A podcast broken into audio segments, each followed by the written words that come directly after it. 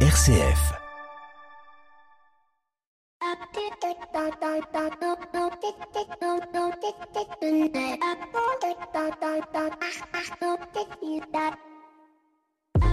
Bonjour à toutes et à tous. Il y a quelques semaines, je vous entretenais au sujet de la place du télétravail en France avec des chiffres mettant en perspective que celui-ci était plutôt bien accepté par les salariés de plus de 35 ans, un peu moins du côté des jeunes et encore moins du côté des patrons qui, eux, sont plutôt à se dire que ce serait bien que tout le monde rentre au bercail.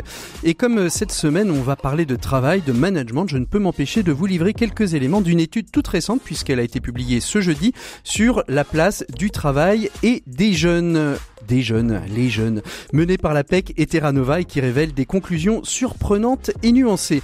Selon euh, des stéréotypes, bien évidemment, quand on parle des jeunes, on les décrit souvent comme paresseux, individualistes et en quête de sens.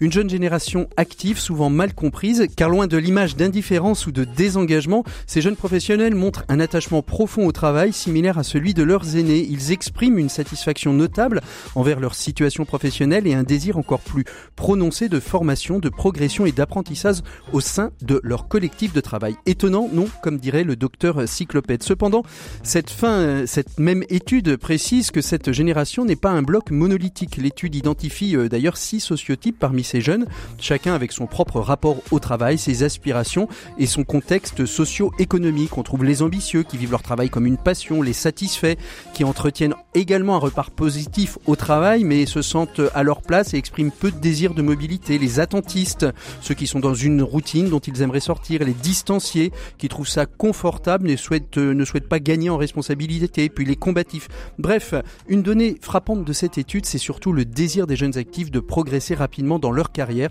souvent prêts à sacrifier du temps libre pour une meilleure rémunération, surtout dans le contexte inflationniste actuel. Et c'est peut-être ce point qui les distingue des générations précédentes. Ils aspirent à plus de sécurité financière, à l'autonomie au travail, à, une grand, à un grand souhait d'endosser rapidement des responsabilités y compris des rôles de management. Aux âmes bien nées, la valeur n'attend point le nombre des années, disait l'ami Corneille dans le CID. Bienvenue dans l'écho des solutions. L'écho des solutions. Patrick Longchamp. Voilà, bonjour à toutes et à tous, bienvenue dans l'écho des solutions. Cette semaine, vous l'avez compris, on va parler de travail, de management, de communication, de télétravail. On évoquera peut-être aussi euh, la place des jeunes au travail, même si je vous garde cela pour une émission du mois de mars prochain. Pour nous accompagner dans cette émission, eh bien, j'ai le plaisir de recevoir d'abord euh, deux auteurs. Euh, Sacha Lopez, auteur du livre chez Roll, guide de survie à destination des managers en situation hybride. Il est avec nous depuis RCF Anjou. Bonjour Sacha Lopez. Bonjour à tous. Et à côté de vous, toujours à RCF Anjou, François-Joseph Vella, qui lui vient de sortir un autre ouvrage qui sont les cinq règles vitales de management en coédition, en co-écriture avec Frédéric de Butler aux éditions du Bien commun. Bonjour François-Joseph. Bonjour. Vous êtes euh, tous les deux auteurs de deux, de deux livres complètement euh, différents, peut-être complémentaires. C'est ce qu'on verra avec vous dans le dossier de l'écho des solutions. À la fin de cette émission, dans les 7 minutes pour changer le monde, on retrouvera Vincent Lemaire euh, qui joue actuellement sur toutes les scènes de France un spectacle qui s'appelle Comme en couleur. Après l'avoir longtemps tourné dans le monde de l'entreprise, il le sort auprès du grand public. En gros, c'est comment communiquer quand on fonctionne pas pareil. On en parlera dans les 7 minutes pour changer le monde. Pierre Collignon, pour la chronique des entrepreneurs et dirigeants chrétiens, sera avec nous tout de suite après notre invité écho de cette semaine. Il s'agit de Laure Coussira Cousteret. Elle est directrice générale adjointe de l'ADI et avec vous, Laure, qui êtes en studio avec nous, on va évoquer pourquoi et comment il y a toujours des gens qui travaillent au noir. L'invité écho Patrick Longchamp. Voilà, bonjour Laure, merci beaucoup d'être avec nous. Bonjour. Vous êtes donc directrice générale adjointe de l'ADI. L'ADI, en quelques mots, c'est l'Association pour le droit et à l'initiative économique. C'est du microcrédit pour euh, lancer, relancer des personnes dans le travail alors qu'ils en avaient été très éloignés. C'est ça l'ADI en quelques mots très rapides avant d'évoquer votre étude Et oui, l'ADI, depuis 25 ans, elle agit concrètement pour faire en sorte que tous ceux qui le souhaitent puissent créer leur entreprise Et ils en sont empêchés. On constate que des milliers de personnes chaque année ne passent pas à l'acte parce que d'une part, ils manquent d'argent, ils n'en ont pas, et ils n'ont pas accès au crédit bancaire. Et d'autre part, ils s'imaginent que la création d'entreprise, ça n'est pas pour eux, c'est trop compliqué, ils n'auraient pas les bons parcours professionnels ou les bons diplômes. Et donc nous, concrètement, on les aide parce qu'on refuse le gâchis de leur talent et on leur apporte des solutions financières avec un outil très précis, vous l'avez cité, le, le microcrédit, un petit prêt, et un accompagnement euh, tout au long de leur parcours hein, pour les aider à lancer et sécuriser leur entreprise. Alors travail au noir, travail euh, dissimulé, travail au black, travail non déclaré, travail informel. Il existe un entrepreneuriat invisible. Vous en avez fait une étude à, quelques jours de l'ouverture de la semaine euh, de la semaine nationale pour créer sa boîte en 2024. Pourquoi cette étude? Qu'est-ce qui a été le déclic, le déclic de travailler cette question des informels dans le dans le monde économique aujourd'hui, Laure? Eh bien, parce que nous, à l'ADI, euh, au quotidien, on les côtoie et on a souhaité, euh, d'une part, euh, déstigmatiser leur parcours, aller à leur devant et mieux connaître leur trajectoire professionnelle, puisque là aussi, on se trouve face à des personnes qui sont empêchées de franchir le pas de la création, de la déclaration officielle de leur entreprise. Et donc, nous, on souhaite pouvoir leur permettre de franchir ce pas. Et pour ça, il fallait qu'on aille à leur devant et qu'on les interroge et qu'on connaisse les ressorts euh, des raisons pour lesquelles euh, justement elles sont toujours. Elles restent effectivement non déclarées. Alors justement, qu'est-ce qui fait qu'elles restent non déclarées, euh, Laure? Alors ce qu'on arrive à étudier, c'est que il y a trois facteurs qui jouent. Le premier facteur, c'est un facteur de peur. Hmm. Euh, la création d'entreprise, eh ben ça fait peur, d'autant qu'on est face à des gens qui, en proportion importante, quasiment 35%, n'ont aucun diplôme dans hmm. leur dans leur parcours. Et donc la création d'entreprise, c'est une sorte d'Himalaya, et hmm. ils s'imaginent que ça va être très complexe. Euh, ils ont peur aussi euh, de ce qui va leur, euh, on va dire, leur tomber dessus. Ils méconnaissent le système des cotisations sociales. Ils peuvent avoir peur de perdre des aides dont ils bénéficient. Ensuite, ils, ont un autre mécanisme qui est celui de la prudence. Ils ont développé une petite activité, hein, pas à pas. c'est quelque chose qui est important pour eux, qui leur apporte un complément de revenus à eux qui sont le plus souvent en situation de précarité. Et donc, voilà, ce phénomène de prudence fait qu'ils ont vont peut risquer le fait de mettre euh, à mal cette, euh, cette, ce qu'ils ont déjà acquis. Et il y a un profil type de, de, de, ces, de ces informels. Ce sont plus des hommes, ce sont plus des femmes, ce sont plus des étrangers, ce sont plus euh, des jeunes. C'est quoi le profil de, de, de, ces jeunes, de ces jeunes, de ces informels? Alors, on en trouve avec tous ces profils que vous que, vous, venez dire. que vous venez de, de dénoncer. Le, le phénomène le plus marquant, celui qu'on mesure, c'est que c'est un phénomène plus féminin. Mhm. Voilà. Sinon, euh, tous les âges, toutes les origines. Est-ce que c'est un peu ce que ce que je disais euh, tout à l'heure, peut-être parce que elles sont, euh, si elles sont euh, pas salariées euh, d'un entrepreneur qui est leur mari, est-ce que c'est lié Non, c'est lié, souvent en fait de cumuler plusieurs choses, dont le soin de la famille mmh. et le fait d'avoir du coup devant elles peu de temps mmh. et peu de ressources pour développer une petite activité, à tel point qu'elles deviennent à ce point développées que ça leur permette d'envisager de se de se déclarer. Alors quand on parle des informels, on parle aussi de, de, de secteurs d'activité tous les secteurs d'activité sont touchés euh, par euh, par cette euh, ce travail informel? Tous les secteurs d'activité sont touchés par le travail informel. On peut avoir des gens par exemple qui vont commencer des travaux dans l'informel, par exemple sur de l'entretien de jardin mmh. hein, à, petite à petite échelle. Et ce qui se passe, c'est que bah, concrètement, en restant dans l'informel, bah, très souvent on peut juste avoir affaire à ses voisins ou à quelques personnes autour de soi. On est dans l'incapacité de faire connaître son activité, mmh. de la développer, d'avoir des moyens financiers qui permettraient aussi de la développer. Mmh. Et puis ne serait-ce que commencer par l'échec euh, l'échec CESU hein, qui permettent une déclaration euh, une déclaration et d'être et d'être et d'être protégé. Alors ça c'est les secteurs euh, qui sont touchés. Est-ce qu'il y a aussi des secteurs qui utilisent on, a parfois le, sentiment aussi qu'il y a des secteurs d'activité qu'il faudrait un petit peu aller bousculer du point de vue légal qui utilisent aussi ce, réseau des informels pour travailler? Alors là, là non, il y a peut-être aussi un, mélange avec l'emploi salarié informel. Il hein. faut mmh. savoir qu'en France donc l'informalité, l'emploi informel, ça concerne 10% hein, mmh. de, de l'emploi. Mais effectivement, dans ce mix. Il y a l'emploi salarié non déclaré et l'emploi mmh. indépendant qui ne s'est pas immatriculé. Et cet emploi indépendant, il représente qu'un tiers, en mmh. fait. Hein. Un tiers, un tiers du travail. Alors, c'est comment on les accompagne? Comment l'a dit intervient déjà pour les faire basculer d'une prise de conscience? Parce que je crois que la, la première chose, c'est que des fois, on s'aperçoit peut-être même pas qu'on a monté sa boîte. Donc déjà une prise de conscience qu'on a monté une entreprise à soi euh, pour les faire passer. Comment comment l'a dit euh, œuvre au quotidien pour aller chercher ces informels Eh ben, on va à leur devant. Euh, première chose, euh, on va euh, sur le terrain concrètement les rencontrer. Récemment, une de mes collègues à, à, Dreux, par exemple, a rencontré Maïmouna sur un sur un marché. Et puis en engageant la conversation avec mmh. elle, Maïmouna, elle avait un petit stand pour vendre des produits issus du karité, mmh. des produits cosmétiques pour la peau, pour les pour les cheveux. Et elle s'est rendue compte qu'en fait Maïmouna, elle n'était pas déclarée.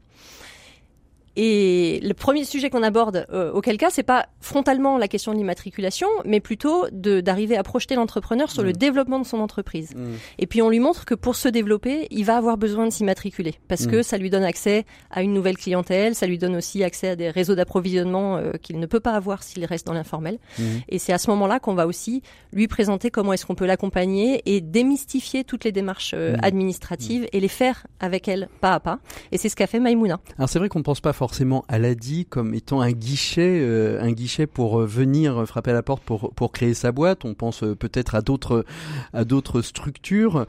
Aujourd'hui, on a eu il y a, il quelques temps Thibaut Guilhuy, le nouveau directeur de France Travail, qui souhaite mettre tout le monde dans un même fichier parce qu'il dit il faut pas laisser des, des, des, gens sur le bord sur le bord du trottoir s'ils ont envie de travailler. Il faut pas qu'on les oublie. En fait, c'est c'est surtout ça sa, sa, sa, sa motivation.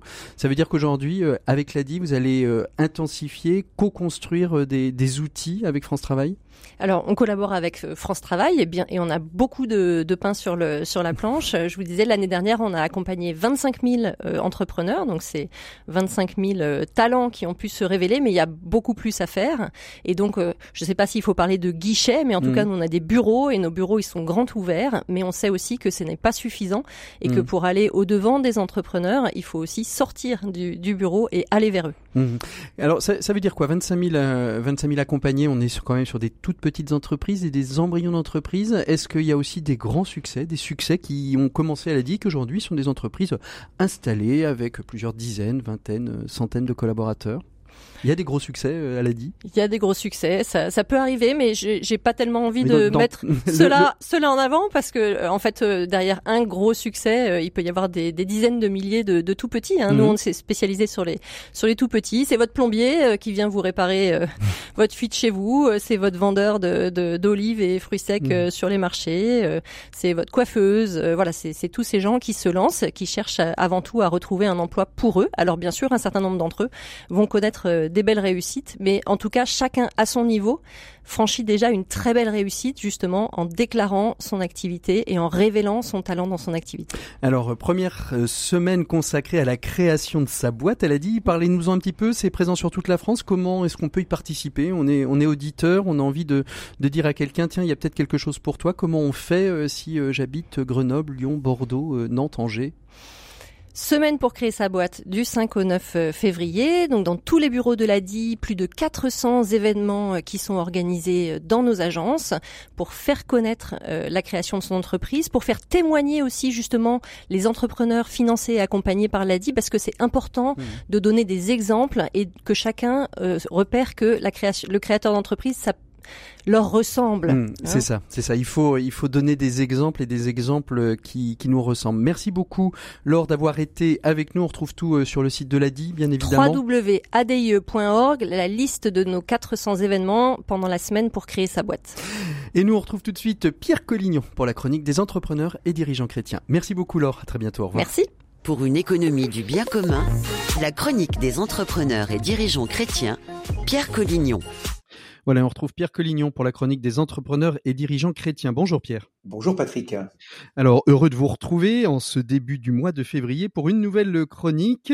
Cette semaine, vous souhaitez revenir sur le discours de politique générale du nouveau Premier ministre et sur ses formules choc. Oui, parce que nous avons assisté lors de ce discours mardi dernier à une véritable litanie de formules choc qui bon la communication dont on dit que notre jeune et très sympathique Premier ministre est un adepte. Déverrouiller le travail, désmicardiser la France, laisser vivre et respirer les Français, débureaucratiser, faire rimer croissance et climat, ou bien encore créer avec le compte épargne temps universel, vous savez, le fameux CETU, un vrai sac à dos social. Bref, toutes ces formules sonnent bien, espérons qu'elles ne restent pas que des formules. je vous sens, bien méfiant. Est-ce qu'il ne faut pas lui laisser un peu de temps pour faire euh, ce qu'il a annoncé quand même? Oui, bien sûr, vous avez raison, car on, ne peut que se réjouir de certains de ses propos. Le Premier ministre, par exemple, a souhaité mettre en avant la valeur travail en insistant sur le fait que celui-ci, je le cite, doit mieux payer que l'inactivité. Et il s'est dit en plus résolu à, répondre aux défis des emplois non pourvus en allant plus loin dans la réforme de l'assurance chômage pour inciter à la reprise d'emploi. C'est un point très important, mais qui ne peut pas nous faire oublier le coût du travail en France. Qu'est-ce que, qu'est-ce que vous voulez dire? Ça coûte cher le travail? Bah oui, que, qu'on ne peut pas oublier que la différence forte entre le salaire brut et le salaire net cache des prélèvements toujours plus importants de l'État. C'est d'ailleurs étonnant de voir que la question des déficits publics euh, semble avoir été, euh, semble avoir disparu des radars, alors même que, que notre souveraineté, pourtant évoquée plusieurs fois par le Premier ministre, en dépend. Alors certes, il faut se convaincre que la croissance et le travail contribueront à résorber la dette, mais avec nos 3 000 milliards de dettes, je répète, nos 3 000 milliards, ce ne serait pas suffisant et, on ne pourra pas indéfiniment mettre sous le tapis l'indispensable réforme de la fonction publique. Sur ce point, l'expérimentation généralisée de la semaine de 4 jours dans les administrations augure mal d'une véritable volonté d'agir dans ce domaine. Alors quel bilan euh, tirez-vous de, ce discours, Pierre? On ne peut que souligner l'audace de la jeunesse et même un certain courage pour parler de sujets dont on sait combien ils peuvent être tabous en France. Mais la crédibilité de notre Premier ministre va maintenant se jouer dans sa capacité à concrétiser certaines de ses priorités, car les attentes sont nombreuses. Alors voilà, il nous reste à espérer que les paroles se transforment en actes sans nous affranchir, bien sûr, en tant que dirigeants, de nos propres responsabilités.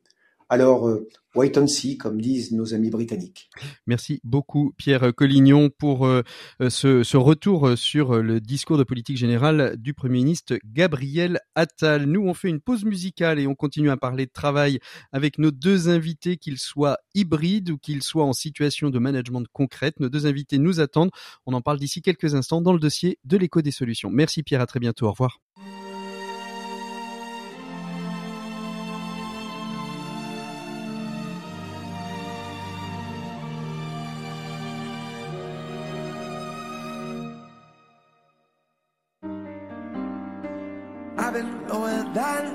Down. Only way is up right now. I can see a new dawning. Oh.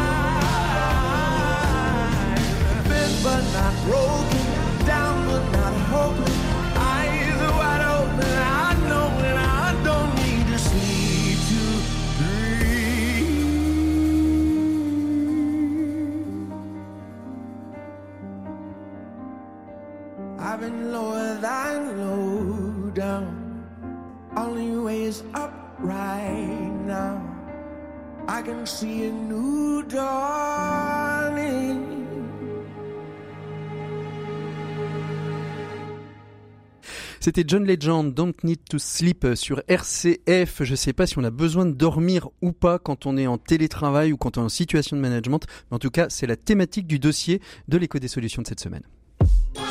L'écho des solutions, RCF. Voilà, il est donc temps d'ouvrir le dossier de l'écho des solutions de cette semaine, un dossier qui est consacré à la question du management. On sait bien que manager des équipes n'est pas donné à tout le monde. Et pour cela, pour nous guider, pour guider les collaborateurs en situation de management, eh bien, il existe des méthodologies, il existe des possibilités d'être accompagnés. Et pour cela, eh bien, j'ai deux auteurs avec moi. Le premier, François-Joseph Vella. Bonjour François-Joseph. Bonjour. Vous êtes, euh, vous êtes consultant et vous venez de sortir avec Frédéric de Butler un ouvrage qui s'appelle Les cinq règles vitales du management aux éditions du bien commun. ce qui me permet d'ailleurs peut-être de parodier un petit peu Simone de Beauvoir en posant la question n'est-on manager ou est-ce qu'on le devient? On, on, répondra peut-être à la question tout à l'heure. Et puis à côté de vous, euh, chez nos confrères et amis d'RCF Anjou, euh, Sacha Lopez, vous êtes cofondateur du Work Lab, vous êtes auteur du livre Guide de survie pour un manager en situation hybride. Bonjour Sacha. Bonjour. Avec vous, on essaiera de découvrir comment aujourd'hui le travail a peut-être transformé la manière de manager. Est-ce qu'elle l'a transformé en profondeur? Est-ce que c'est d'autres techniques de management? Est-ce que le fond reste permanent mais les techniques sont différentes? Et tout cela a été publié aux éditions Erol. On va peut-être commencer, si vous le voulez bien, par réfléchir ensemble sur la question de ce qu'est le travail aujourd'hui. Euh, est-ce que pour vous deux, et, et répond qui veut pour commencer, est-ce que le travail pour vous a profondément changé et de manière profonde la manière de manager Vous avez deux heures, pour un quart de feuille. Alors qui commence? Oh là, c'est une, oui, comme dit mon voisin, effectivement, on se croirait au bac philo euh, avec 4 heures, 4 heures devant nous.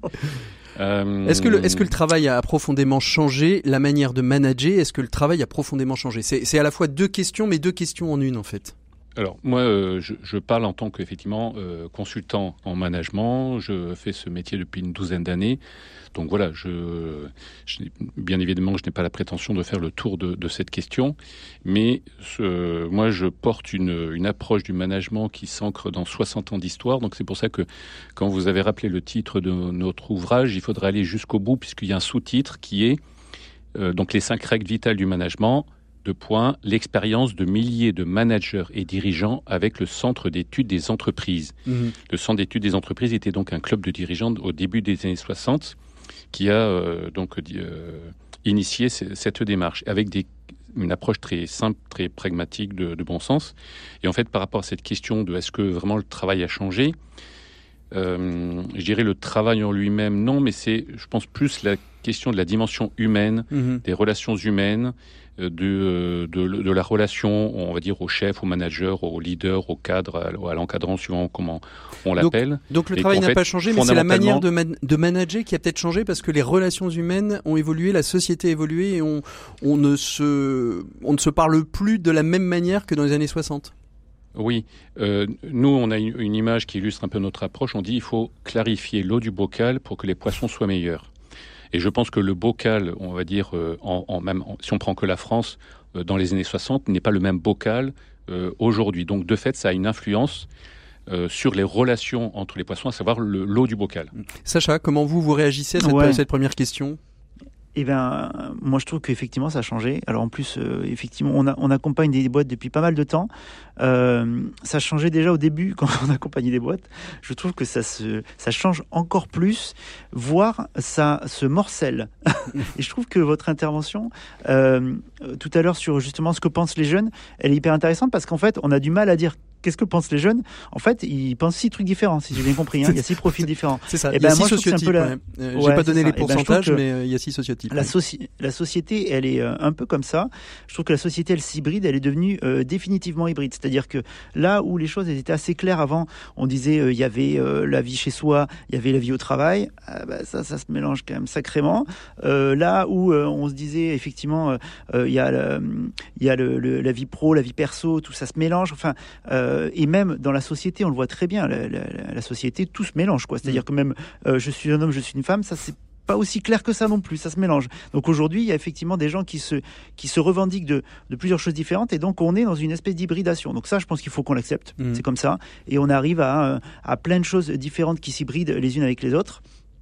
Et le manager, alors du coup, effectivement, il faut s'adapter à cette réalité-là. Avec, euh, alors, de toute façon, il y a des mouvements effectivement de management qui, je trouve, évoluent dans, plutôt dans le bon sens. Mais là, euh, le, le coup qu'on a eu sur euh, le télétravail euh, redonne un coup d'accélérateur un peu à tout ça, ça. Et, et rend euh, le truc encore plus complexe. Le Mhm. boulot Alors, on en- manager, franchement, c'est pas facile. On, Mais on- là, on c'est le réévoquera, on le réévoquera le, le télétravail, mais restons sur le, sur le manager.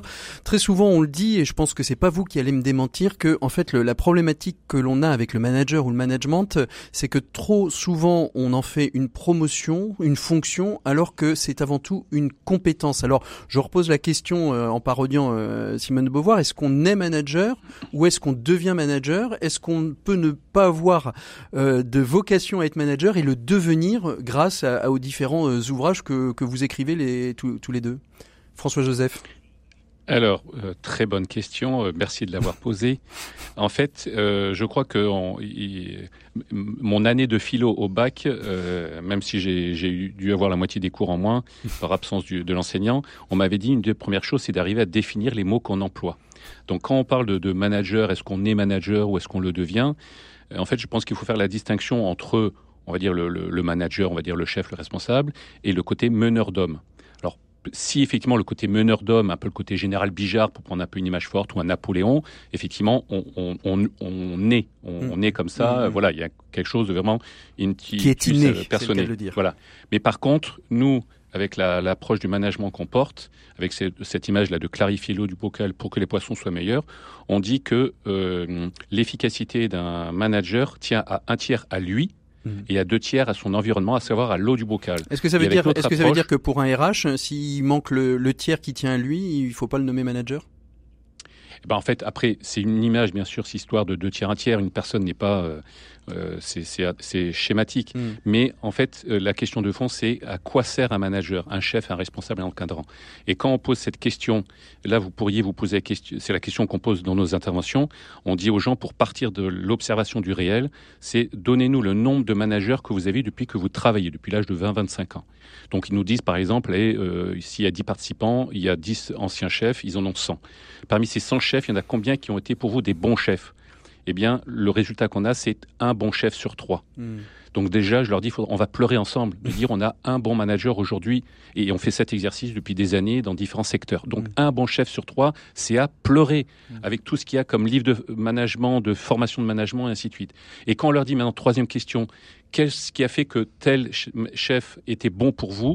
Eh bien, qu'est-ce qui ressort? C'est un, gars qui m'a fait, enfin, une personne qui m'a fait progresser. Et ça tombe bien parce que c'est l'étymologie du mot autorité, qui m'a augmenté, il m'a fait grandir, il m'a fait progresser. Donc, en fait, un manager, c'est celui, euh, il doit être choisi sur le critère de est-ce qu'il a le goût et les compétences et l'envie de faire progresser les autres, de s'occuper des autres. Donc, bien évidemment, ça va pas être d'abord sa compétence technique qui va primer, mais c'est plutôt son appétence pour les relations humaines pour les autres. Sa- Sa- Sacha Lopez, vous, avez donc édité un livre sur le télétravail, le management en situation d'hybride. Euh, on est confronté, euh, le, travail est, confronté depuis euh, une vingtaine d'années. Ça a commencé, je pense, avec l'arrivée des, des 35 heures et les RTT, où on a modifié un petit peu nos, nos temps de travail, où on a retransformé aussi notre manière euh, d'aborder euh, d'aborder les loisirs. Puis la Covid est arrivée avec euh, avec euh, l'arrivée en masse du, télétravail, c'est-à-dire l'accélération du télétravail dans- dans, les entreprises. On parlait de, de, ces sociotypes, on parle de, de ces jeunes qui sont des, des, bifurqueurs. Les entreprises sont attachées à la question de la marque employeur. Ça doit extrêmement complexifier aujourd'hui la tâche du manager qui sur un travail qui s'est transformé au fil des ans, Sacha Lopez. Ouais, c'est pas facile de s'y retrouver quand on est manager là-dedans. Euh, ça change pas mal de choses. Euh, ça change la façon de manager. Moi, je, je, suis intimement persuadé, et je pense que là, on sera d'accord, c'est que euh, le, le, le, côté hybride, c'est-à-dire qu'en fait, on va intégrer du télétravail, on n'a pas les gens tout le temps euh, à côté de soi. Ça tord le coup, je pense, définitivement euh, au micromanagement. C'est-à-dire mmh. le petit micromanagement euh, hérité de Taylor avec euh, command and control, on découpe les tâches, on met un contremaître au-dessus, on vérifie que les gens ont bien fait Oh ben ça on peut plus parce que les gens on les a plus à côté. Donc du coup on peut plus vérifier. Donc ça oblige à changer de type de management, ce qui pour certains managers peut être aussi euh, difficile euh, parce que bah, ça ça remet en question leur, modèle de management. Donc il y a il y a ce côté-là, il va falloir euh, s'adapter à ça. Bon, mais au-delà de ça, au-delà de la posture aussi, il y a des choses très euh, techniques et très particulières. Ça ça ça rajoute une couche de digital très forte mmh. quand même dans les organisations. Il va falloir arriver à gérer ça, ce qui est pas si évident. Ce qu'on je disais, enfin, on est vraiment dans une hybridation. On a le physique, le digital se mélange à tel point qu'aujourd'hui, on parle de figital. Quoi. Il y a un mot qui explique le mélange des deux approches. Donc il y a ce côté-là aussi qui est compliqué à, gérer pour un manager. Et donc du coup, effectivement, faut arriver à se repérer.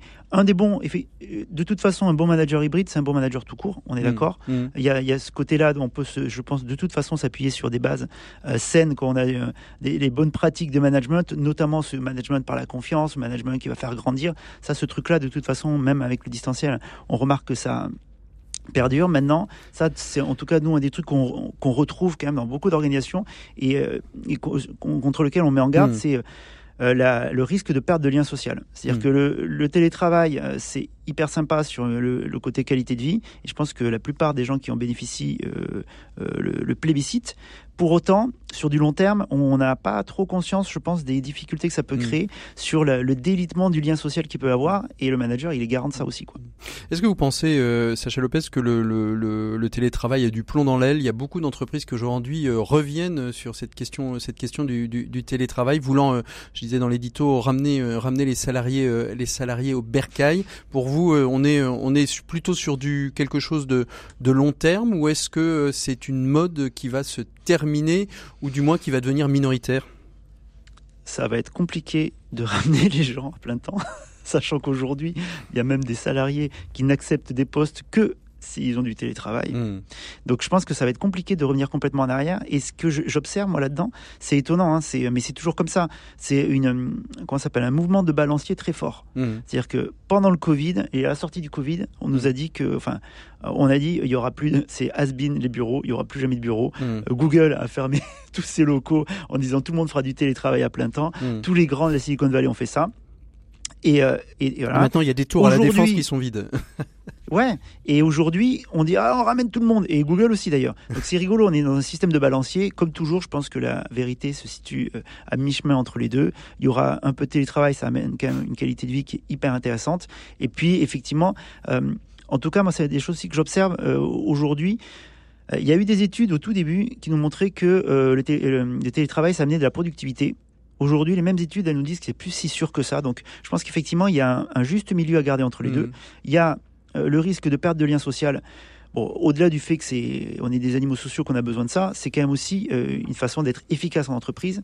Et il y a un autre truc derrière ce lien social aussi. Je pense c'est le côté créativité. Sur du mmh. long terme aussi, je pense pas qu'on puisse imaginer des solutions très décoiffantes euh, via Teams. François Joseph, vous voulez réagir à, ça, bien évidemment? oui, mon confrère parlait de que le télétravail ne permettait plus le micromanagement. Moi, j'ai le, le, cas d'une organisation de 3000 personnes que j'ai accompagnée hmm. en plein Covid, où on pensait que le DG, qui était déjà un peu dans le micromanagement avec le télétravail, allait un peu se relâcher. En fait, ça n'a fait qu'accentuer ce phénomène. Il voulait tout contrôler, tout. Donc, en fait, voilà. qui a fini épuisé le premier, le, le, dirigeant, le dirigeant ou les collaborateurs ben, en fait, le, dirigeant est, parti par, par la suite hein, de son propre fait, mais effectivement, celui qui a pris la suite était plus dans du un, bon management. Et l'autre chose, euh, par rapport à la question du, télétravail ou du lien social, donc ça, c'était une histoire d'il y, y, a une dizaine d'années dans une usine agroalimentaire. Donc on n'est pas encore en, problème de télétravail, où ils se sont aperçus à un moment que leurs indicateurs de performance se dégradaient. Donc ils ont envoyé un sociologue pour essayer de comprendre pourquoi ça se dégradait alors qu'ils avaient tout ce qu'il fallait pour que ça marche bien.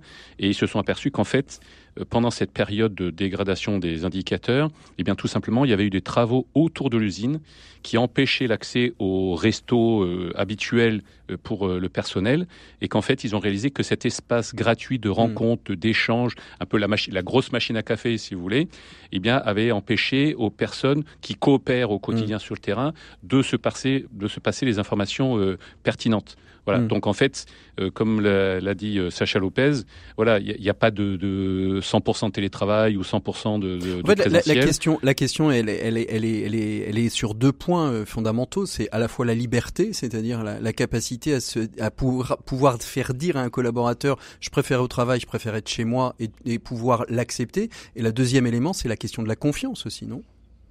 Oui, mais alors, euh, quand tout à l'heure vous allez faire cette communication là, avec le, le, modèle disque, mm. euh, qui, où on va parler d'introverti, d'extraverti, l'introverti, il, aura, il préférera euh, le télétravail parce qu'il veut être dans sa bulle, alors que l'extraverti, il aura besoin de relations sociales, lui préférera aller au bureau. Donc en fait, la, la question, c'est plutôt quelles sont les questions que se pose le manager avec son équipe pour pouvoir répondre, hmm. euh, avoir les, les, bonnes réponses en fonction de leur contexte et de leur situation, de leur cœur de métier, et ainsi de suite. Sacha, la question liberté, confiance, que, comment, comment on décide finalement euh, ce qui est, ce qui est le mieux? Alors, bah, il y a un côté autodétermination qui est hyper important, ça c'est sûr. Hein. De toute façon, pour que les gens acceptent, il faut une, au moins une part d'autodétermination. Tu m'imposes, je m'oppose, tu m'impliques, je m'applique. Je pense que cette phrase n'aura jamais été aussi vraie que dans notre pays. mais au-delà de ça, il euh, y, a, y, a, y, a, bien sûr, hein, on va pas se mentir, le côté confiance et tout, mais si on met un peu en perspective aussi, parce que nous, on a aussi accompagné des entreprises qui étaient beaucoup dans ce management par la confiance, mais qui ont euh, aussi galéré quand même avec euh, cette nouvelle modalité de travail.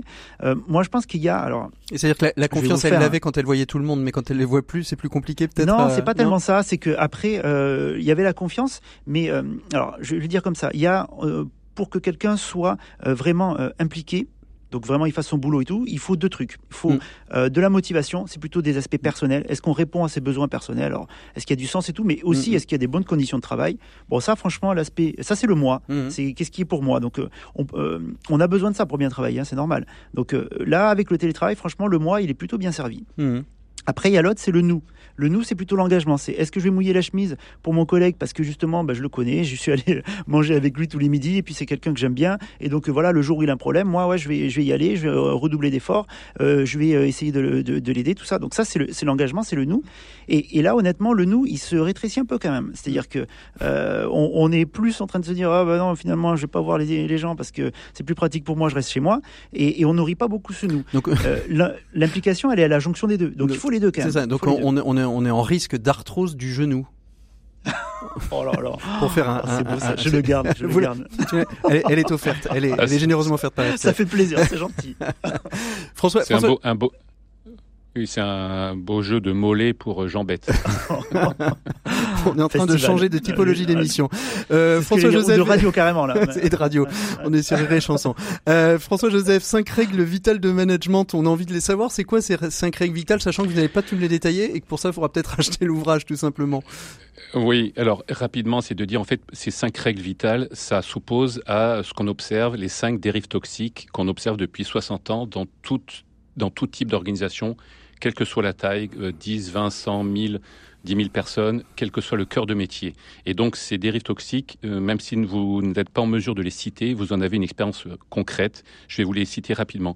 La première, c'est la méfiance. Quand on parlait justement de confiance, eh bien la méfiance, c'est des non-dits, des malentendus, des sous-entendus, des mauvaises euh, relations. C'est j'ose pas parler parce que si je parle, ça va me retomber dessus, ainsi de suite. Donc méfiance. Deuxième dérive, le travail en silo. Ça, c'est un grand classique aussi. Troisième, c'est le désengagement. C'est en fait, on ne sait pas qui est responsable de quoi, qui peut décider quoi, est-ce que je peux faire? Il faut que je lève le doigt pour demander l'autorisation de faire ceci, cela. Quatre, c'est des rivalités dans les équipes ou entre les équipes. Et puis cinq, là c'est spécifique aux managers, aux chefs, aux encadrants. C'est des managers qui sont plus des gestionnaires d'activités avec la caricature du tableur Excel et des KPI, mais pas des managers mmh. qui s'occupent vraiment des personnes. Donc face à ces cinq dérives, on met en place tout simplement une règle vitale. Donc c'est la confiance, c'est euh, fédérer les équipes autour d'un but commun qui est le client, c'est de clarifier les responsabilités et les pouvoirs, l'autonomie, c'est de développer l'esprit d'équipe et c'est de faire en sorte qu'on ait des managers qui managent, c'est-à-dire qui s'occupent vraiment des personnes. Mmh. et qui fasse, qui fasse, euh, qui fasse progresser. Alors ça, euh, Sacha Lopez, vous vous l'entendez. Je pense que ça, le, ce, ce corpus commun, euh, vous vous siez. Mais comment on, comment on le met en œuvre en, en, situation hybride? Parce que de fait, le parler vrai, qui est, qui, est, une la première règle vitale hein, que, que vous mentionnez, François Joseph. Quand on est à distance, quand on travaille par mail, moi je, je, je, milite beaucoup pour le retour du point d'ironie dans, dans la ponctuation française, mais mais c'est difficile quand on quand on travaille essentiellement par mail, de pouvoir faire passer euh, des, des, messages, euh, voilà, l'ironie, euh, mm. la tristesse. quand on quand on parle, le, non-verbal, elle l'exprime. L'écriture l'exprime moins. L'ironie ne passe pas par mail.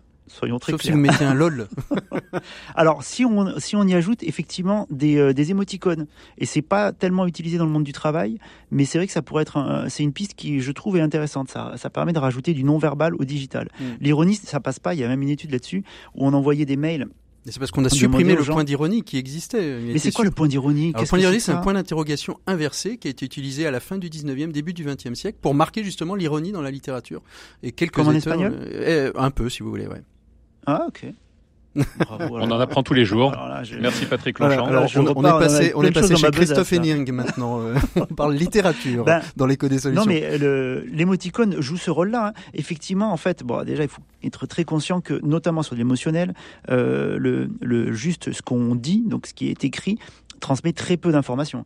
C'est-à-dire que si je vous dis, euh, par exemple, je vais bien, voilà. si je vous dis, je vais bien. Bon, vous avez compris que je vous ai passé euh, exactement l'inverse du message. Pourtant, si je l'avais passé par mail, vous n'auriez pas détecté que le deuxième était pas vrai. Vous voyez ce que je veux dire? Donc, effectivement, il y a plein de messages qui passent pas. Donc, il y a une culture à se donner là-dessus qui est intéressante. Il y a un bouquin là-dessus qui s'appelle le digital non verbal. Hmm. Voilà, comment est-ce que on arrive à passer du non verbal aussi par le côté digital et, hmm. et là il y a toute une acculturation à faire là-dessus. Hmm. Alors l'hybridité est devenue est devenue une réalité. Comment on arrive à manager à distance des équipes euh, pour euh, pour pouvoir ne, serait-ce que déjà euh, animer une réunion de manière efficace? Parce qu'on sait bien que quand on est derrière son ordinateur, déjà on n'allume pas forcément la caméra, on peut répondre à ses mails en tenant, en ayant une, oreille discrète et, peu attentive à ce qui se dit dans la réunion. Donc déjà manager une équipe à distance, comment on fait, euh, ne serait-ce que pour animer une réunion euh, qui soit efficace, euh, Sacha Lopez? Alors déjà, on peut aller s'inspirer de pas mal d'un corpus de méthodologies qui existent, notamment autour de l'agilité. L'agilité, souvent on retrouve ça dans le monde de l'informatique, mais l'agilité c'est quand même l'objectif de l'agilité, c'est de rendre les équipes plus autonomes. Et donc, du coup, dans le côté hybride, c'est hyper intéressant d'avoir ce corpus d'outils-là, parce que ça va nous être très utile. Et puis, quand on est, effectivement, quand on anime une réunion à distance, euh, notamment quand euh, euh, on a les gens qui n'allument pas leur caméra. alors, il y a plein de façons de faire. J'ai envie de vous donner un petit jeu, tiens, si vous êtes manager, à faire avec votre équipe, des gens qui n'allument pas leur caméra. Alors, déjà, il faut les prévenir avant, quand même. Ça, c'est important. Moi, j'ai eu des retours de gens qui me disaient, euh, en fait, euh, les gens, ils allument pas leur caméra parce que ils sont pas visibles, ou alors ils sont pas prêts à être vus. Donc, faut les prévenir avant, sinon on les met dans une situation caméra de obligatoire. marche pas. Bah, en tout cas, leur dire voilà, on va faire une réunion et j'aimerais bien que vous allumiez la caméra parce que ça peut faire passer beaucoup de messages aussi. Il y a plein d'informations mm. qui passent par du non verbal. Et il y a un petit jeu qui peut être très sympa c'est le G déjà. On demande à tout le monde d'éteindre sa caméra et vous listez les 10 choses à faire avant de mourir. Euh, et, et, à chaque fois que les gens ont déjà fait ce truc-là, ils allument leur caméra, ils expliquent. Donc par exemple, euh, j'ai déjà vu, euh, j'ai déjà vu une, une aurore boréale, j'ai déjà vu un, volcan en éruption, mm. j'ai dormi à la belle étoile, j'ai déjà voyagé sur une île, j'ai déjà machin. Et ça, ça permet, ça permet un petit peu de. Euh, François Joseph, ce, ce, ce, livre finalement que, que, que, vous avez écrit, les cinq règles vitales de management, s'applique aussi sur la, sur l'hybridité? Comment comment est-ce qu'on peut arriver? Ou est-ce que finalement euh, Sacha exprime, j'ai envie de dire, euh, la forme et, et, et votre ouvrage le fond? Est-ce que finalement il n'y a pas une forme de complémentarité entre entre les deux ouvrages? Alors, on va dire l'aspect du télétravail n'est qu'un aspect euh, du, du, management. Comme je l'ai dit, euh, là, le, le, livre partage une, un modèle de management qui s'ancre dans 60 ans d'histoire, mmh, mmh, mmh. et qu'en fait, comme je vous l'ai cité rapidement, là, les cinq dérives toxiques et donc les cinq règles vitales qu'on met en place, euh, ce qu'on propose, c'est euh, par rapport à ces, à ces règles, c'est certains outils qui peuvent aider à, à améliorer le fonctionnement et des questions qui euh, poser au manager ou au dirigeant et avec son équipe, il va y répondre. Mm. Euh, J'animais le, le, comité, un séminaire de comité de direction là en décembre et un mois après, quand j'ai fait le bilan à froid avec le dirigeant, il m'a dit vous nous avez aidé à nous poser les questions qu'on ne voulait pas se poser mm-hmm. et vous nous avez aidé à nous poser des questions qu'on savait même pas qu'il fallait qu'on se pose. Voilà. Donc en fait, c'est dire nous, on ne dit pas qu'on a la réponse à tout, puisque on intervient dans des associations, entreprises euh, du CAC 40, euh, collectivités territoriales, des, des, structures de 50 personnes comme de plusieurs. Parce que quel que soit, quel que soit le statut de l'entreprise, de toute manière, le management et, enfin les, les, fondamentaux du management restent restent les mêmes? Oh, eh ben, en fait, l'homme, il est fabriqué pareil. Hmm. Euh, et, en, et j'aimerais dire, cette approche, elle a été pratiquée dans euh, au moins quatre euh, continents sur cinq. Voilà, depuis une soixantaine d'années. Donc, on, est vraiment sur des fondements humains. Hmm. et donc, quand Sacha Lopez évoquait le fait de dire il y a aussi le moi, les, les besoins personnels, ainsi de suite, voilà, ça répond vraiment, ce, ce, côté clarifié du bocal pour que les poissons soient meilleurs, ça répond vraiment aux besoins fondamentaux humains. Et pas que la pyramide de Maslow. Parce que la mm. pyramide de Maslow, elle est largement dépassée par d'autres euh, modèles des besoins de l'être humain. Alors, management de travail hybride, euh, Elia dans tout ça, euh, Sacha Lopez, ça arrive dans, dans le management? Non mais, allons-y, il y a un télétravail, maintenant il reste l'intelligence artificielle. Est-ce que est-ce qu'on va finir par faire des réunions euh, grâce à l'intelligence artificielle sans que aucun participant ne participe à la réunion? Je crois que c'est ce qu'essaye de faire Copilot, Microsoft avec Copilot qui vous permettra d'assister à deux réunions en même temps. Alors, Bon, moi je suis pas expert de l'IA, mais je suis un geek. Donc je suis à fond sur ChatGPT depuis des mois. Ah, oui, aussi. Euh, ouais, bah ouais. Bon, euh, je trouve ça assez fascinant. Et à la fois, je pense que ça nourrit beaucoup de fantasmes. Alors en tout cas aujourd'hui, je ne dis pas qu'un jour ça arrivera pas, mais ça nourrit beaucoup de fantasmes. Et, aujourd'hui, c'est quand même qu'un outil, un mm. super outil, mais ça ne remplace pas. Et, par exemple, un outil qui permet de faire les comptes rendus de réunion tout seul. Et ça, quand même, c'est pas mal. Ça, mm. pour, ça, c'est pas mal. Mais je crois que c'est en effet ce que, ce que va faire euh, Microsoft avec Copilot, qui va permettre d'assister à deux réunions et, vous permettre d'avoir un compte rendu de la réunion pendant que vous assistez à mm. une autre, et éventuellement de, de pouvoir répondre ensuite à, à, à cette, cette réunion. Finalement, le, le management, euh, vous le dites euh, François-Joseph, hein, depuis 60 ans, finalement, on utilise la, même méthode. Finalement, le, le, management, c'est d'abord des hommes. Finalement, ça bouge pas beaucoup. C'est la manière, c'est le cadre, c'est le paquet cadeau qui, qui se transforme au fil des ans. Alors en fait, moi, ce qui, ce qui m'interpelle, ce qui m'interroge, oui, en fait, c'est, euh, on, on, sait qu'on s'interroge au management, il y a eu plein de théories, plein de, plein de modes et ainsi de suite.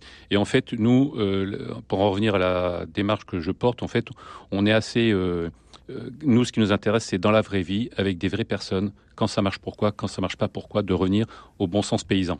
Allez, deux ouvrages, cinq règles vitales de management, euh, l'expérience de milliers de managers et de dirigeants avec le Centre des études des entreprises. J'ai tout dit. C'est pas un titre, ça. C'est quasiment un, c'est quasiment une, ça c'est pas un titre. Et puis euh, guide de survie en management hybride aux éditions Erol. Ça c'est un titre de Sacha, Sacha Lopez. Alors excuse-moi, mais c'est oh, chez Pearson. Chez Pearson. J'ai peur que mon que mon éditeur euh, ah, entende et après me gronde. Alors du coup c'est Pearson. C'est Pearson. C'est Pearson. Et c'est bien aussi, hein. C'est bien mais c'est chez Pearson.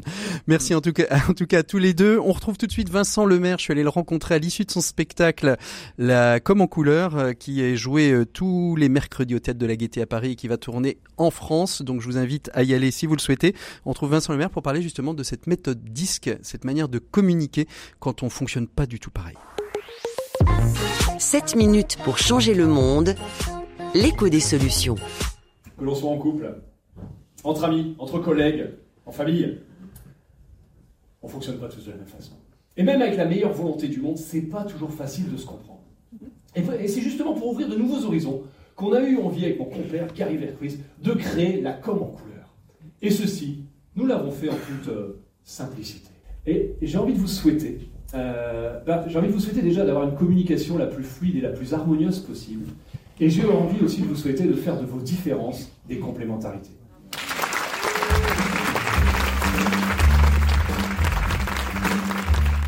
Voilà, après ces applaudissements, euh, on est avec euh, avec Vincent Lemaire. On vient d'assister, en tout cas, je viens d'assister à ce spectacle qui s'appelle Comme en couleur, qui va tourner un petit peu dans, dans toute la France. Bonjour Vincent. Bonjour Patrick. Merci beaucoup d'être de, avec nous. Vous nous accueillez dans votre loge après le spectacle, donc euh, c'est déjà très très gentil à vous parce qu'il y a, y a, toujours le moment de la décompression après après le, le, le temps du spectacle. Vincent Lemaire, dites-nous un petit peu euh, ce qu'est cette méthode 10 qu'on a parlé euh, pendant toute l'émission euh, de, de management sur en situation hybride, de management avec des règles vitales. Mais si on n'a pas les bonnes communications entre les personnes, c'est compliqué. Et vous, dans ce spectacle qui a commencé à tourner d'abord dans le monde de l'entreprise, qui aujourd'hui est offert au grand public, vous nous parlez de, cinq couleurs. C'est quoi ces cinq couleurs? C'est quoi cette méthode que, que vous expliquez, que vous explicitez? Avec beaucoup d'humour euh, durant euh, près d'une heure et demie Alors, cette histoire de méthode disque, effectivement, ou méthode des couleurs, hein, il y a différents noms, euh, explique qu'on fonctionne tous différemment, on communique tous différemment, et que ça vaut le coup non seulement d'avoir conscience de comment soit on fonctionne, et comment l'autre fonctionne pour pouvoir s'adapter. Et il y a en fait quatre couleurs, euh, rouge, jaune, vert et bleu. ouais. Alors quatre couleurs, rouge, jaune, vert et bleu. Bon, tout ça évidemment, ce sont des méthodes. Il en existe plein d'autres. hein. Euh, Il y, a, il y a des férus d'énéagramme. euh, Il y en a d'autres qui, qui ne jurent que par les processcom. Bon bref, il y, en a plusieurs. Celle-ci, c'est peut-être la, la plus simple parce que quatre couleurs oh, et, et on voit bien dans le spectacle que parfois c'est un peu difficile de se retrouver dans les couleurs. Comment est-ce qu'un un chef d'entreprise, un manager euh, euh, peut arriver assez simplement à cerner euh, les, les, les, les personnalités de, de- des personnes avec qui il travaille? Effectivement, on est évidemment jamais qu'une qu'une seule couleur, on est souvent un nuancé de, de plusieurs couleurs, mais souvent il y en a quand même une ou deux qui prédominent, Mm. et en fait, en écoutant les gens, en voyant la façon dont ils se comportent, en observant le, le- le- ce qu'on appelle aussi le non-verbal, Mm. on peut réussir à détecter telle ou telle couleur. Donc un manager, concrètement, il a tout intérêt à observer énormément les, les- les membres de son équipe, et à l'occasion de chercher à s'adapter, Mm. parce que tous les membres de son équipe ne fonctionnent pas comme lui, Mhm. et donc euh, bah, de temps en temps, euh, ça, demande peut-être à aller un petit peu plus loin parce que ce que vous nous présentez là est très, euh, est très caricatural, mais travailler en équipe, savoir comment l'autre fonctionne pour pouvoir s'adapter à lui-même,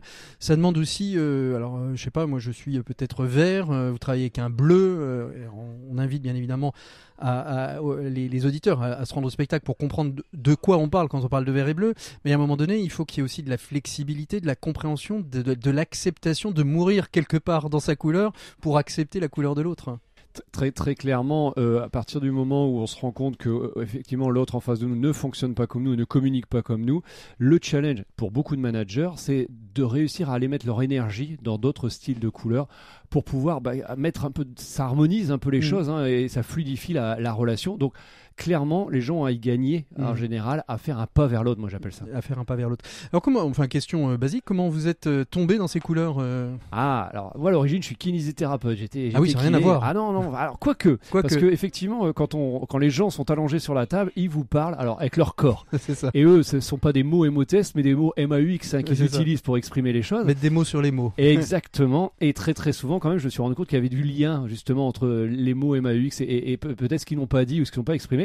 Donc je me suis très vite intéressé à la communication, à comment on dit les choses, et aussi au fait que les gens, j'ai remarqué, quand ils se connaissaient pas assez, quand ils n'avaient pas une certaine conscience d'eux-mêmes Mhm.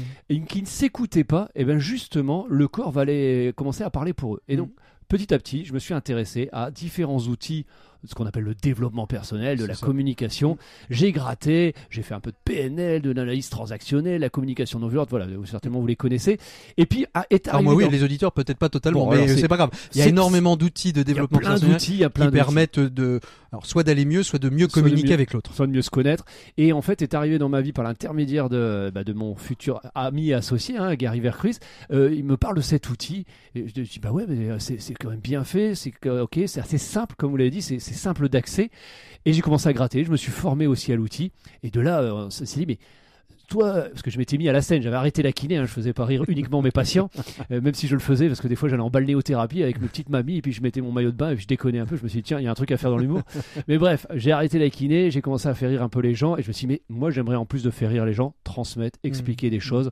Et si j'expliquais, bah, notamment sur cet outil, tout en les faisant rire, parce qu'après tout, l'humour, c'est un, bel, un, un beau moyen de faire en sorte que les gens ouvrent un peu leur esprit et euh, mémorisent les choses. Donc Mm. voilà, c'est comme ça que c'est. Puis, puis évidemment, ça, ça donne une ambiance dans la salle parce qu'évidemment chacun se reconnaît. Euh, là, là, on sort de, de ce spectacle où il y avait des, euh, des, des groupes. Alors là, vraiment, je ne sais pas si vous avez toujours autant de, de groupes qui viennent, euh, qui viennent ensemble pour voir, euh, pour voir, pour voir ce spectacle. Mais vous les laissez pas sans rien parce que repartir, euh, repartir sans rien, sinon juste avec ça en mémoire, c'est peut-être un, un peu léger. Il faut aussi qu'il y ait un après à cette transmission. Moi, ce que je dis toujours, c'est que euh, c'est quelque chose. Moi, une- j'ai envie de sensibiliser les gens. J'ai envie effectivement de mettre des graines. Mm. Maintenant, si euh, derrière ils, ne vont pas plus loin, s'ils grattent pas et s'ils n'utilisent pas, euh, c'est dommage. Et Mm. déjà avec ce qu'ils ont vu dans le spectacle, parce que évidemment ils se sont marrés, mais il y a plein effectivement de tips, de, de- de trucs et astuces à utiliser dès demain, le lendemain et, et dans les jours à venir avec les collègues, avec les amis. Et, et, bah, voilà, les gens petit à petit euh, ils disent ah mais j'ai testé ça, ça, ça Mm. marche.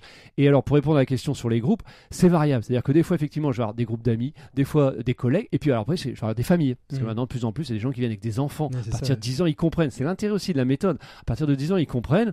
Et puis alors des couples aussi, parce qu'il y en a qui en profitent pour faire passer un message à monsieur ou à madame discrètement en disant bien chérie je t'amène au spectacle euh, parce que voilà. Donc euh, voilà, les gens à chaque fois ils, en tirent quelque chose et on a remarqué euh, bah, justement grâce à l'humour que ça restait et que des fois on recroise des Mm. personnes qui disent ah on vous a vu, euh, je me rappelle il y a un an et demi. voilà, voilà. Donc C'est ça. Alors justement, vous avez travaillé en entreprise parce que le, le spectacle tel qu'il est là, il a, il a beaucoup tourné, je le disais au début, euh, dans, le, dans le milieu de, de, de l'entreprise, Il y a des deux réseaux, versions, en des fait. réseaux entre- d'en- d'entrepreneurs. Et après, on accompagne les entreprises sur, de, sur de la formation peut-être plus, plus intégrale, plus profonde, bien évidemment. Là, on, est, on a juste euh, l'introduction et finalement les autres chapitres restent à, à, découvrir. Euh, quels sont les bons leviers à utiliser euh, pour pouvoir creuser et aller au plus loin sans enfermer? Parce que la, problématique de, cette méthodologie, c'est peut-être l'enfermement parfois dans une couleur ou dans une autre ou, ou dans un panachage de couleurs. Alors effectivement, euh, alors oui, je, je reprécise juste effectivement, il y a une version conférence qui se joue encore Mm. dans les entreprises, conférence humoristique que je personnalise selon les entreprises. Je joue ça dans les réunions, les conventions. Et donc ce que euh, vous avez vu ce soir, c'est la version spectacle pour le grand grand public. public. Voilà. Euh, en fait, euh, j'explique quand même tout au long du spectacle que évidemment, on va pas mettre les gens dans des cases, c'est pas ça le but. Mm. Et surtout, comme vous l'avez dit, c'est une sensibilisation. Je me veux pas être une formation, mais l'idée c'est d'ouvrir les chakras. Et après, les gens cherchent à aller plus loin. Donc pour aller plus loin, c'est quoi? Bah, C'est déjà peut-être passer exactement le profil, c'est-à-dire on répond à un- tout à un questionnaire, on a exactement ces pourcentages de couleurs. Et puis après, comme vous dites, avec certaines formations, on peut commencer à apprendre à s'adapter, à apprendre à reconnaître les couleurs des autres. Bon, bref, tout ça pour dire qu'après, il y a des exercices à Mhm. mettre en place. Et effectivement, là, je laisse la place à d'autres personnes, à des formateurs pour mettre ça en place. dans les vous, avez, vous avez des, des- des retours justement sur euh, de- d'entreprises qui vous disent ça a complètement transformé. Un exemple, vous en avez un qui, qui vient, euh, qui vient en tête? En, en fait, on, on se rend compte que déjà, le, le- le premier truc que ça, ça met en place, ça, ça met en place de la tolérance à la différence. Avant, on disait Ah, Gérard, il est pénible. Maintenant, on dit Ah, peut-être que Gérard, il a beaucoup de cette couleur-là. Peut-être que si des fois il en enlève un peu et que moi je vais un peu plus dans. la- En gros, euh, on a remarqué que le retour qu'on a de- d'entreprise, c'est ça a mis une certaine fluidité Mm. dans les relations et ça a réouvert la communication. Et les entreprises qui après vont même plus loin en mettant de la formation en place, euh, nous, ils nous ont expliqué que ça mettait plus de d'humain dans la communication et, et plus d'efficacité. Parce que des loupés de communication, Il y on en aura toujours. toujours. ça. Maintenant, je pense qu'on peut les, vraiment les, les limiter, ou en tout cas, on peut faire en sorte que, que, que ce soit un peu plus juste dans la Mm. communication avec ce genre d'outils. Vincent Lemaire, on vous retrouve où prochainement Euh, Vous faites la tournée, vous avez- là on est au Théâtre de la Gaîté à Paris, mais vous, allez tourner en France, vous allez même faire des zéniths, euh, ça, remplit euh, autant que ça les, comme aux couleurs. Donc effectivement, à la Gaîté Montparnasse tous les mercredis. Et puis, ben voilà, on est en train de, tourner dans les grandes villes de France. Donc ça va être Strasbourg, ça va être Rennes, ça va être Nantes, Marseille, Lyon, Toulouse. Bon bref, les grandes villes.